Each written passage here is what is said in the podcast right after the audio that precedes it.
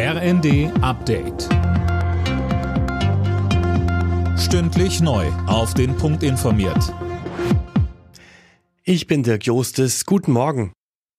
Die Ampel ringt weiter darum, einen Haushalt für das nächste Jahr auf die Beine zu stellen und damit das gelingt, hat Wirtschaftsminister Habeck seine für heute geplante Reise zur Weltklimakonferenz abgesagt. Mehr von Cornelius Dräger. Laut einer Ministeriumssprecherin wurde die Reise auf Bitten von Kanzler Scholz abgesagt, damit die Haushaltsverhandlungen vorankommen. Fürs nächste Jahr fehlen ja nach dem Urteil des Bundesverfassungsgerichts immer noch Milliarden. Aus der FDP kommen deswegen Forderungen, auf die geplante Bürgergelderhöhung im kommenden Jahr zu verzichten.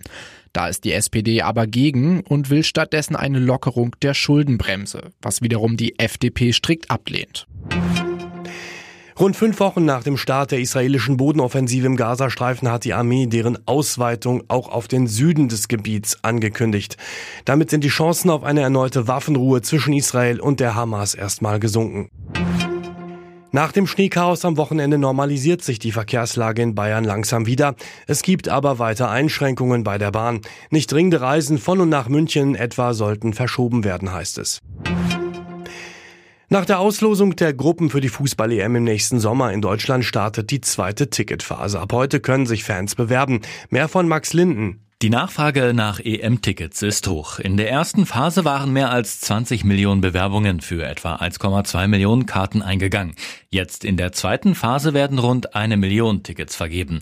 Sie gehen über die nationalen Verbände an Fans der qualifizierten Mannschaften. Die EM-Gruppen waren in der Hamburger Elbphilharmonie ausgelost worden. Deutschland trifft auf Schottland, Ungarn und die Schweiz. Remis im Spitzenspiel der Fußball-Bundesliga. Nach dem 1:1 gegen Dortmund bleibt Bayer Leverkusen weiter ungeschlagener Tabellenführer. Außerdem siegte Freiburg in Mainz 1:0 und Augsburg gewann mit 2:1 gegen Frankfurt. Alle Nachrichten auf rnd.de